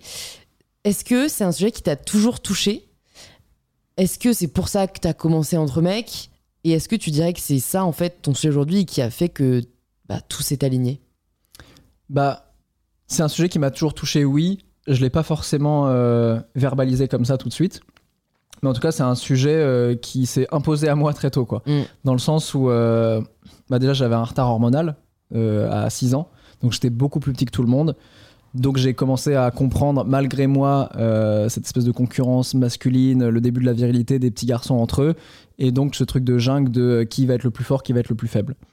Euh, j'étais un garçon en plus de ça, donc physiquement euh, plus faible, entre guillemets, et émotionnellement plus faible aussi. Euh, plus tard, j'ai compris, j'ai mis des mots sur euh, l'hypersensibilité, même si on parlait pas vraiment d'hypersensibilité à cette époque-là. euh, C'était vraiment englobé dans des quotients émotionnels, surdoués. Plus tard, on a parlé de zèbre, etc. Mais en tout cas, voilà, aujourd'hui, on parle d'hypersensibilité. Mais voilà, donc j'ai découvert un peu tous ces trucs-là. qui étaient vraiment un peu à l'inverse de la virilité, c'est-à-dire que j'étais pas du tout le, le mec grand, musclé, qui contrôle toutes ses émotions. Donc j'étais plutôt le, petit gars chétif, qui pleure facilement, qui est facilement impressionné et tout par, le monde, tu vois, qui s'émerveille. Enfin voilà, c'était. Et donc j'ai compris malgré moi que j'allais être en, être marginal par rapport à tous les autres mecs. Euh, mais pas que d'ailleurs, parce que d'ailleurs, ce que je dis dans, le livre, j'explique vachement ce truc euh, systémique en fait. C'est-à-dire que, que, que bah, en fait, tout le monde joue le jeu. C'est-à-dire que euh, dès que j'ai commencé à, à, déjà draguer des filles, par exemple, tu vois, au début adolescence, bah pareil, c'était en mode ah, je vais pas sortir avec un gars euh, plus petit que moi. Ah non, t'es beaucoup trop gentil, je préfère les bad boys, des trucs comme ça, tu vois. Donc en fait, on, alimente tout ce truc-là. Euh, et, donc après, moi, j'ai eu un traitement hormonal pendant 7 ans, donc j'ai commencé à, grandir un peu plus normalement. Euh, j'ai commencé à comprendre ce qu'était l'hypersensibilité, donc voilà, j'ai commencé à, dompter un peu ce truc-là, à comprendre que comment ça allait pouvoir être une force aussi. Parce que aujourd'hui, je m'en rends compte, mais parce que je suis beaucoup plus aligné avec moi-même. Mais euh, évidemment, quand t'es adolescent, euh, t'es dans, dans un espèce de spleen un peu étrange où, euh, où t'as l'impression que tes différences sont tes faiblesses. Et c'est euh, ce moment où tu commences à expérimenter et à, te poser la question de euh, comment ma marginalité, j'aime pas trop ce mot, mais en gros. La euh, différence, en fait. Mais la hein. différence, c'est ça. Mm. Mais la différence qui, en effet, te rend marginal Ouais. quand t'es adolescent aux Ouais. de la société, comment en fait ça fait ta force aujourd'hui? Et c'est ouf parce qu'aujourd'hui, je me rends compte que tout ce qui m'a créé de l'exclusion euh, dans Ado. des groupes Mhm. adolescents, enfants adolescents, c'est aujourd'hui ce qui fait la force de qui je suis et qui fait l'attrait de, de, de, de pourquoi on m'invite sur des plateaux, de pourquoi euh, ça fonctionne sur YouTube, de, de pourquoi je kiffe ce que je fais et tout, tu vois. Donc voilà, le, li- c'est- le livre, ouais. il parle de ça, il parle de, Ouais. de virilité. Euh, je, je... C'est bon, c'est- la première fois que je le pitch. Hein. Ah ouais, c'est ah, ouais. cool, comme ça tu te, faut te prendre au jeu là, ça va être le début d'une longue série. Hein. bah ouais, ouais, j'ai hâte, c'est un, un nouvel exercice. Mais du coup, il, voilà, il parle de masculinité. Je reviens, je- je- j'explique beaucoup d'anecdotes que j'ai pas trop pu expliquer en vidéo, soit parce que c'était un- un- une manière un peu compliquée de l'exprimer. Donc il y a certaines choses où je parle énormément de sexualité aussi. Euh, je parle de ma première fois où j'en ai jamais parlé en vidéo. Euh, et ça me permet aussi le, livre de théoriser un peu plus. Là où dans mes vidéos c'est très divertissement, euh, je sais que je perdrai beaucoup de gens à théoriser et puis c'est un peu plus compliqué. Euh, là, le, le- le- le livre en lui-même, le support le permet. Donc, ça me permet de. Voilà, on en a un peu discuté d'ailleurs. Ouais. J'ai- j'ai- j'ai- je me suis remis à lire d'ailleurs. Ouais. Maintenant, je, je kiffe lire en écrivant un livre. Il a fallu quand même. euh, C'est fou de devoir écrire un livre pour euh, commencer à kiffer la lecture. Mais j'avais beaucoup arrêté. Donc, j'ai j'ai relu beaucoup de choses plus théoriques comme le mythe de la virilité ou des choses comme ça pour apprendre d'où ça venait. Et en fait, c'est grave intéressant. C'est passionnant. Et je me suis dit, putain, il y a tellement de livres en fait qui sont hyper intéressants mais pas accessibles. Euh, et donc en fait, on s'enlève une grosse partie. On- en fait, il y a beaucoup de gens très éduqués, très euh, qui sont dans un stade de déconstruction assez euh, développé aussi, qui vont le lire. Mais en fait, derrière, tu vois, ou même des gens qui écoutent des podcasts et tout. derrière, en fait, il y a une immense majorité de gens qui, qui vont qui vont pas lire et qui vont pas avoir accès à ces choses-là. Donc comment je peux reprendre un peu ces trucs-là, ramener un peu une sauce personnelle dedans et, rendre ça plus mainstream entre guillemets, mais ça veut pas dire grand-chose, mais en tout cas plus accessible. Mm. C'est marrant, je me rends compte qu'on a. C'est, bon, heureusement, c'est pas le même sujet, mais on a Mm. vraiment eu la même euh, volonté. euh, parce que mon- livre parlera aussi de déconstruction, euh, Ouais. et du coup, par rapport à la féminité. Et qui ça se rejoint. hein. Et ça se rejoint vachement, donc j'ai parlé un peu de la masculinité, mais tu vois, je fais un petit disclaimer dans le livre parce que je sais, je sais très bien, comme à chaque fois, je me demande si tu l'as, toi, de la part de femmes, mais tu vois, à chaque fois que je parlais d'un truc féministe sur les réseaux, il y a un homme pour me dire. Ouais, mais les hommes aussi, ou pourquoi tu parles pas du fait que les hommes aussi? Donc, tu vois, dans le livre, je, je- je dis très clairement, on va pas parler forcément là de d'hommes ou de masculinité, parce que, en fait, là, mon sujet, c'est les femmes et le sexisme. Et, et- et je pense que je mettrais dans mon disclaimer, euh, si vous voulez lire sur la virilité, Ben Never a fait un très bon livre. Ah bah, je ne suis pas plaisir. viril. non, mais parce que tu vois, c'est pas que je veux pas en parler, mais c'est qu'en fait, on peut pas parler de tout. Et c'est un peu une pression qu'on a parfois quand on est engagé euh, de la part de certaines personnes. C'est que ils attendent de nous de tout maîtriser, de tout parler, alors Ouais. que, ben, euh, je, je parlerai de la réalité que je connais et du coup de la réalité de femmes. Donc, euh, Ouais. mais Bah- hâte de lire le tien en tout cas. Bah merci, de toute façon je te l'enverrai. hein. Ouais, Mais euh, ouais, non, en fait, euh, c'est des questionnements que j'ai eu très tôt en lançant l'émission Entre mecs. parce qu'il y en a beaucoup qui ont essayé de faire, de traiter de la masculinité et qui se sont mais cassés la gueule parce que entre mecs, on parle déjà, on théorise très peu. On parle d'anecdotes personnelles parce que je crois de ouf en ça. Où l'objectif c'était de commencer à libérer la parole, Ouais. c'est-à-dire de se dire, il y a une injonction dans ce système où les hommes ne s'expriment pas, n'expriment pas leurs émotions, etc. Et pour moi, c'est encore un des gros blocages dans une démarche féministe, tu vois. Euh, donc il fallait débloquer ce truc-là et donc montrer, euh, ouvrir un peu le champ euh, de, de ce truc-là, de dire regardez, euh, on peut parler de, de ces trucs-là. Et c'est drôle d'ailleurs de voir plein de meufs aussi qui, qui, qui, qui mettent en commentaire Ah, je croyais tellement que vous aviez pas de problème ou que vous posiez zéro question et tout. Et je me rends compte à quel point en fait c'est universel, tu vois. Ouais. Mais en effet, on fera jamais, on me l'a demandé plein de fois, est-ce que tu vas parler des règles? Est-ce que vous allez faire un truc sur euh, votre perception des femmes ou des choses comme ça? Et jamais on va le faire parce que c'est- en fait c'est trop casse-gueule de, de, de, de parler de choses où on n'est pas concerné, tu vois. Mm. Et donc, il y en a plein qui m'ont dit est-ce que tu vas faire un entre meufs et tout? Et le, le jour où, le jour où je lance un entre, un entre meufs, à la limite, je produis, mais c'est quatre meufs au- autour d'une table, tu vois. Il n'y a au- aucune raison que je sois autour de la table, tu vois.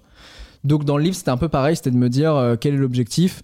Euh, J'en parle un peu dans l'intro. Je suis un peu un disclaimer pareil, tu vois, en disant écoutez, euh, déjà, je me, je me, c'est pas un livre pour se plaindre. Euh, c'est pas un livre qui minimise la parole des femmes. Voilà, pour moi, c'est. Mhm. On parlait du gâteau tout à l'heure, c'est exactement ça. C'est que là où je peux avoir des haters sur mes sur mes vidéos, c'est je suis dans les je suis dans deux. tu sais- tu sais, il y a un, un espèce de de de, de, de, de- c'est, je suis un peu au front, au front de la guerre. Il y y a deux trucs qui s'affrontent et moi je me prends des balles perdues euh, au milieu. Il y a d'un côté des mascus, euh, beaucoup sur Twitter. euh, c'est bon, le Ne gros, jamais gros regarder truc. Twitter, Ouais, c'est une règle. Évidemment, parce que je, n'ai- je n'ai plus Twitter maintenant. Mais voilà, il y a des mascus qui vont être plutôt des hommes à tendance extrême droite et où eux, le truc c'est de se dire. Ils se raccrochent à justement ce mythe de virilité Au patriarcat qui les sert en fait, c'est leur Et privilège. de se dire ah non mais attendez euh, là si les hommes commencent euh, euh, à chouiner ce qu'ils appellent chouiner tu vois les hommes ouin ouin etc les hommes soja etc donc qui sont tu vois en plus hommes soja c'est vraiment ah les hommes de gauche tu vois. Et donc ils vont dire plutôt ah les hommes se féminisent aujourd'hui Mm. qui était le discours de Zemmour encore en 2006 euh, sur France 2 tu vois qui est toujours son discours Euh, donc de dire ah si les hommes se féminisent on va être perdu c'est à dire qu'il y a quand même une place dans la société de l'homme et une place de la femme. Donc moi ce que j'essaie de déconstruire en disant écoutez euh, euh, trop bien qu'il y ait une parole qui s'ouvre de la part des femmes et tout et c'est hyper important parce que évidemment que la hiérarchisation est pas la même Euh, et évidemment que les femmes ont commencé à ouvrir la parole parce que bah en fait quand quand t'es en bas de la hiérarchie bah c'est normal que toi tu tu, tu, tu, tu, tu sois l'opprimé donc tu Ouais. as plus de, de raisons de, de parler. Mais par contre maintenant on est vraiment dans un deuxième temps du féminisme où il faut que les hommes euh, s'ajoutent à ce truc là aussi. Et alors hyper important d'être un allié hyper important d'écouter les femmes etc mais il y a aussi un moment de se dire bah c'est cool mais le système patriarcal c'est on va pas juste écouter des femmes et faire ok. C'est à dire qu'on va se dire ok le système c'est des injonctions pour les hommes et les femmes donc est-ce que à quel moment en fait on déconstruit nous-mêmes Mhm. les injonctions faites aux hommes? Et t'as plein de meufs hein, qui, ont, qui, ont, qui ont lancé des podcasts, qui ont commencé à faire ça aussi, Euh, mais mais les hommes prenaient pas forcément la responsabilité de le faire. Ouais. Donc moi l'enjeu c'est ça, tu vois. Donc c'est très précis et en même temps pas tant, mais mais mais tu vois j'essaie de rester dans ce champ d'action là et de pas de m'éparpiller. Et donc c'est c'est un peu des trucs qui sont pas forcément compris euh, euh, de l'autre côté. Je suis soutenu par plein de meufs féministes, etc. Euh, mais il y a certaines euh, personnes féministes, tu vois, certaines militantes, qui elles vont estimer que euh, on se plaint pour des problèmes nuls et qu'il faudrait qu'on ferme notre gueule. Et pareil, qui réutilisent les mêmes trucs de d'homme moins moins et tout. Donc je me dis, putain, c'est étonnant de, Ouais. de se taper dessus, mais d'utiliser les, les mêmes termes. Et qui sont en mode écoutez vous feriez mieux d'écouter les femmes et, et, et de pas recréer des boys clubs recréer des, des trucs d'hommes toxiques entre vous en essayant de déconstruire alors que vous n'avez pas le recul pour déconstruire et donc moi je suis au milieu de ça du coup je me prends, je me prends des balles perdues un peu de, de tous les côtés Euh, mais avec une immense majorité de gens qui comprennent la démarche aussi Ouais. et encore une fois, tu vois, on parlait, il n'y a pas deux vérités.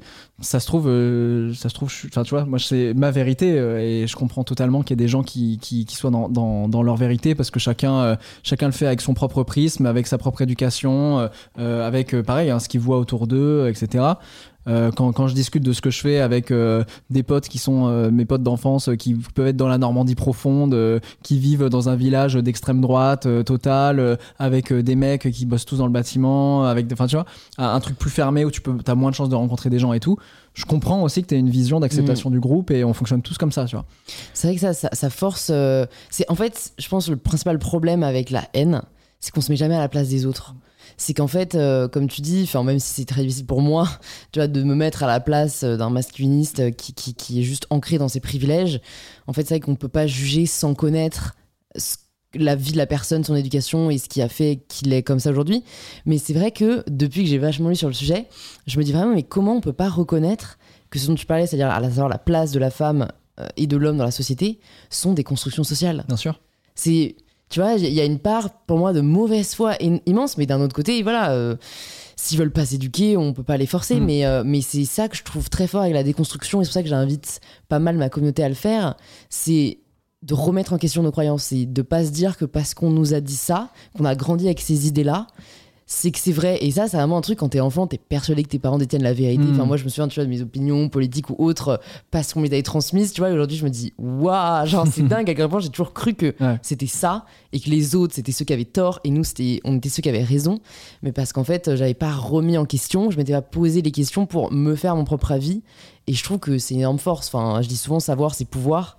Et donc, c'est pour ça que c'est génial qu'il y ait des livres euh, peut-être qui démocratisent plus le sujet pour que les personnes qui liront, euh, voilà, ça se trouve à la fin de nos livres, ils se diront, bah, je suis pas du tout d'accord avec eux, mais au moins ils sauront pourquoi, tu vois. Alors, on se pose peut-être pas la question. Euh, mais tu sais, c'est très binaire. Hein. On a été éduqués comme ça dans l'histoire qu'on nous raconte, dans les histoires qu'on nous raconte aussi, les, gentils, les méchants, tu vois. Il y a toujours un truc binaire, donc tu as toujours envie d'être le gentil, tu vois. mais en fait, on est tous le, le méchant de l'histoire de quelqu'un d'autre, tu vois. Mais, euh, mais moi, déjà, j'ai vraiment fait le deuil là-dessus de me dire, j'embarquerai pas tout le monde. Et j'ai pas envie de convaincre tout le monde. En fait, c'est je mets ça à disposition. Euh, ça parle à tellement de gens aujourd'hui que je me dis c'est cool, ça a créé des déclics, donc ça parle à des gens, mm. donc j'enfonce pas non plus des portes ouvertes. Le fait qu'il y a encore des gens aujourd'hui, tu vois, qui, qui, qui me disent. Euh, qui me disent ah vous, vous, vous, êtes des mascus qui vous retrouvez entre vous ou ah les hommes se féminisent à cause de vous je me dis ok ça veut dire que j'enfonce pas des portes ouvertes non plus c'est qu'il y a encore du taf que on, tu vois, euh, des fois je, pourrais me dire ok est-ce que j'arrête euh, le taf est fait tu vois c'est bon on a compris 2021 euh, c'est réglé etc et j'ai des rappels à l'ordre tu vois où je me dis ah non ok c'est encore c'est encore le cas. Et surtout on, a tendance à, à, à, croire que la réalité autour de nous est devenue la réalité globale. Et comme moi là tu vois maintenant je suis arrivé à Paris euh, j'ai tendance à traîner avec des gens aussi qui me ressemblent, tu vois, comme tout le monde.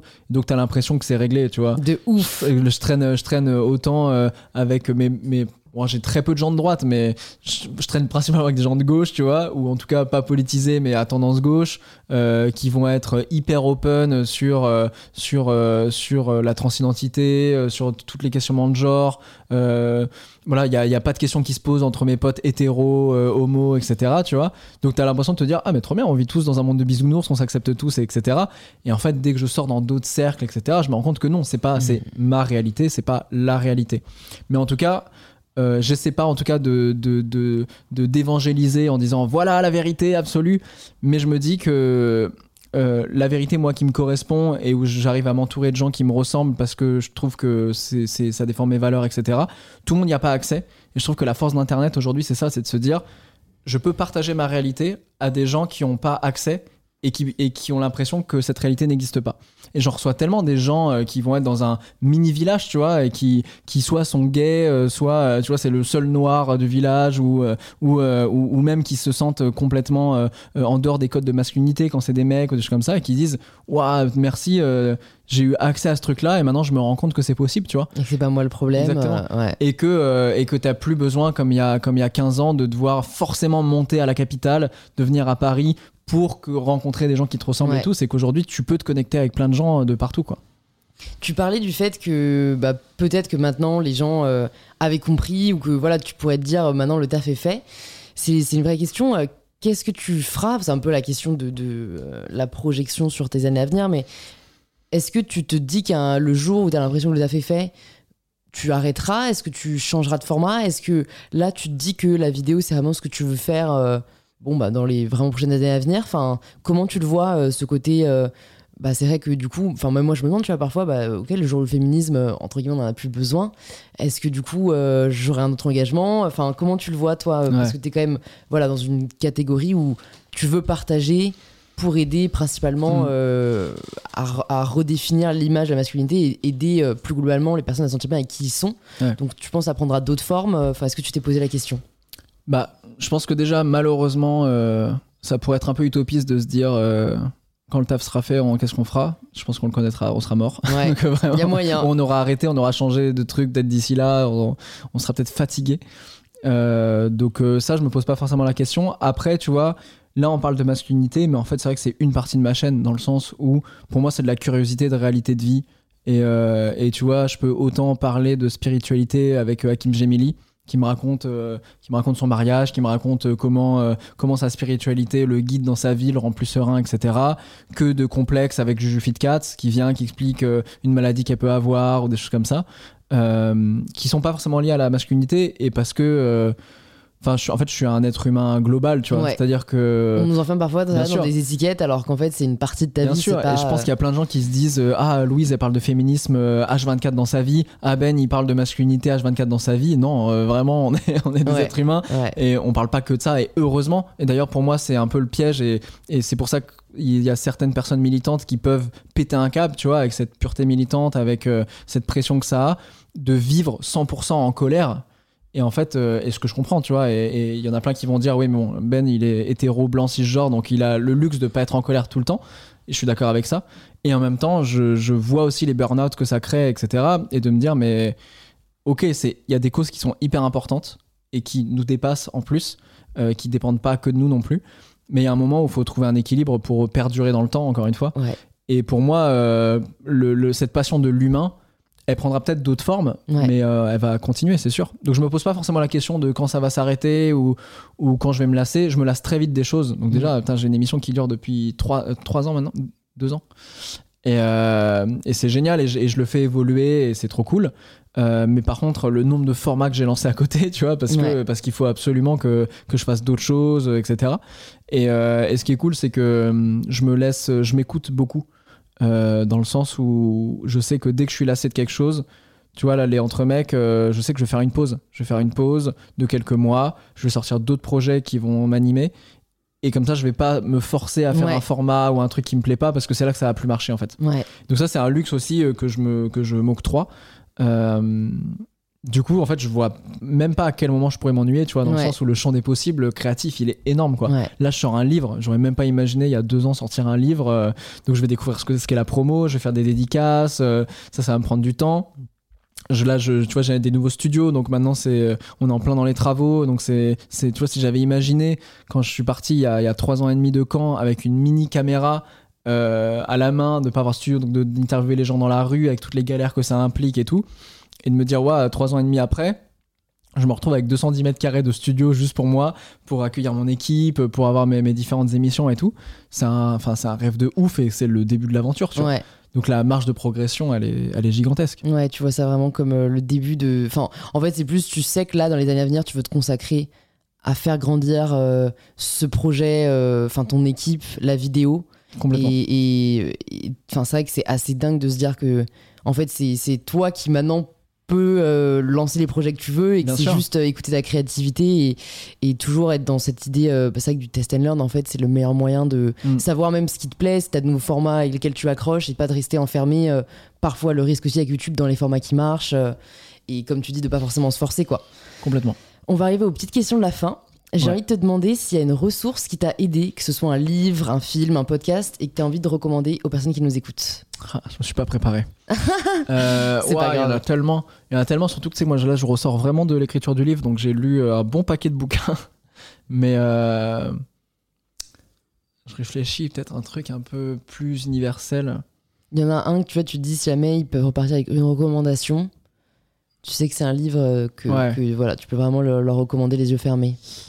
Il y en a tellement. Moi, je sais qu'il y en avait un qui m'avait marqué, peut-être qu'il me marquerait moins aujourd'hui, mais dans l'approche, la première approche de dev perso et de. de, de... En tout cas, c'est un, un livre qui m'a vraiment euh, boosté au début, mais j'ai dû le lire il y a un paquet d'années. C'était euh, Power Patate. D'accord Je connais pas du tout. Euh, J'ai oublié le nom de l'auteur, mais on- les, gens, les gens retrouveront. Et pareil, qui est, je trouve, une belle introduction au développement personnel. Une belle introduction à je sais, je sais pas quoi faire. Comment je vais retrouver, justement, c'est un peu ce truc de retrouver euh, euh, ses compétences, comprendre ses super pouvoirs, etc. Euh, la même aut- autrice avait sorti trois kiffs par jour, D'accord. qui paraît, qui a un truc de comment on se reconnecte à l'instant présent, comment on arrive à, à se reconnecter avec ce qu'on aime et tout. Et après, en termes de masculinité, le mythe de la virilité, moi, ça a été un, Enfin, Ouais. c'est- pas le bouquin le plus accessible, mais franchement, Ouais, c'est très théorique. ouais. Donc faut s'accrocher un petit peu, mais par contre, je me suis dit, mais comment ça se fait qu'on sache pas tout ça en fait? Ouais. C'est ouf à quel point c'est vraiment le bouquin. Donc, voilà, sinon, achetez mon livre hein, parce que je, je vulgarise une, une mini Oui. partie parce que le bouquin est énorme. Mais en gros, je, vul- je, je réponds un peu à, à ce truc-là en, en essayant de vulgariser ce que, ce que l'autrice a, les recherches de l'autrice euh, de euh, la virilité, la domination masculine et naturelle. Ouais. Qui est l'argument masculin en fait de se dire mais attendez je comprends pas c'est naturel vous voyez bien que les hommes dominent naturellement les femmes et donc on, re- on intéressant. revient sur l'histoire de tout ça pour comprendre à quel point il y a rien de naturel et c'est une construction sociale. Tout et je pense qu'à partir du moment, en fait, on devrait tous le lire parce qu'en fait, c'est en, en- en comprenant euh, cette, ce- ce- ce- cette genèse là, on, on peut tous qu'être dans une démarche féministe. Ouais, ouais, moi vraiment, je, je vais pas du tout spoiler, mais le truc qui m'a vraiment mind blown que genre on n'apprend jamais nulle part, c'est que le chromosome X est Mm. arrivé avant le chromosome Y et le chromosome Y Ouais. c'est une dégénérescence. Bien sûr. Le chromosome X, et là, je là genre. On nous a menti. Après, enfin, je suis pas du tout dans le féminisme et la supériorité de la femme du tout, mais c'est juste genre, à partir de là, tu peux pas dire que l'homme était naturellement dominant. Enfin bref, on ne spoil pas. Je vais te poser la dernière question du podcast, la question signature. Ça signifie quoi pour toi prendre le pouvoir de sa vie? Waouh. Euh, ah, en plus, on, on a déjà commencé un peu à y répondre. Pour moi, pour- euh, alors vraiment, pour moi, prendre le pouvoir de sa vie, c'est accepter que tout ne dépend pas que de nous, mais que mais qu'on on peut rien faire euh, dans l'attentisme. Je sais même pas si ça existe l'attentisme. Si, si, tout à Ouais. fait. Ouais. Donc, euh, prendre le pouvoir de sa vie, je pense que c'est euh, faire tout ce qui est en notre pouvoir pour être aligné avec soi et accepter tout ce qui n'est pas en notre pouvoir et l'accueillir quand ça arrive. Mm. Ouais, c'est très beau. C'est un peu la définition de la sérénité pour moi, tu vois. Ah, ouais, c'est c'est faire ce que tu peux pour faire bouger les choses, mais pas te faire souffrir sur ce que tu peux pas changer, quoi. Complètement. Trop cool. Bah écoute, merci beaucoup Ben. Bah, merci à toi. Power, c'était génial. Je, je pourrais vraiment rester la journée. Bah, moi, je On vais fera- rester la ouais. journée, je pense. On va, Je vais on- prendre un café, On va peut-être lancer un nouveau format, euh, le, le format journée, C'est ça, pour ceux qui veulent vraiment du temps long. en live. Mais sinon, euh, pour, bah, pour ceux, celles et ceux qui nous écoutent, qui aiment les, les temps longs et les formats un peu comme ça euh, de réflexion, je vous invite à aller voir tous les formats sur la chaîne de Ben, Ben Never. Ben Never, Voilà, sur Insta, sur YouTube, c'est le même nom. absolument. Et d'aller se procurer ce bouquin, soit en précommande, tu peux citer les sites, sinon dans votre librairie la plus proche, soutenez les commerces locaux. Ouais, c'est partout. Dispo vraiment partout. euh, vous vous demandez, euh, le mieux c'est de me demander à sa librairie du coin et Ouais. euh, il la réserve. Et en plus, du coup, ils vont se dire qu'est-ce que c'est que ce livre? Et ils vont les mettre en stock. Donc, Exactement, et, et. Ben va inonder les librairies, j'ai hâte de voir ça. bah, merci beaucoup. Merci à toi Ben, à très vite. Salut. Si vous entendez ce message, c'est que vous avez écouté l'épisode jusqu'au bout, et pour cela je vous dis un grand merci. C'est peut-être que l'épisode vous a plu, et si c'est le cas, ça nous fait toujours hyper plaisir de voir vos stories en train d'écouter le podcast. Vous pouvez nous taguer bennever et mybetterself pour qu'on puisse le voir et interagir avec vous. C'est aussi en le conseillant autour de vous et en laissant 5 étoiles sur Apple Podcast que vous permettez au podcast de grandir. Et n'hésitez pas à y laisser quelques lignes nous disant ce que vous avez apprécié dans cet épisode, mais aussi ce que l'on pourrait améliorer. Cet épisode est déjà fini, mais heureusement, il y en a beaucoup d'autres disponibles sur Power. Plus de 170 sont déjà sortis et ils sont disponibles directement sur l'application que vous êtes en train d'utiliser. Cette phrase est très dure à dire. Je vous dis donc à très vite pour un tout nouvel épisode d'InPower.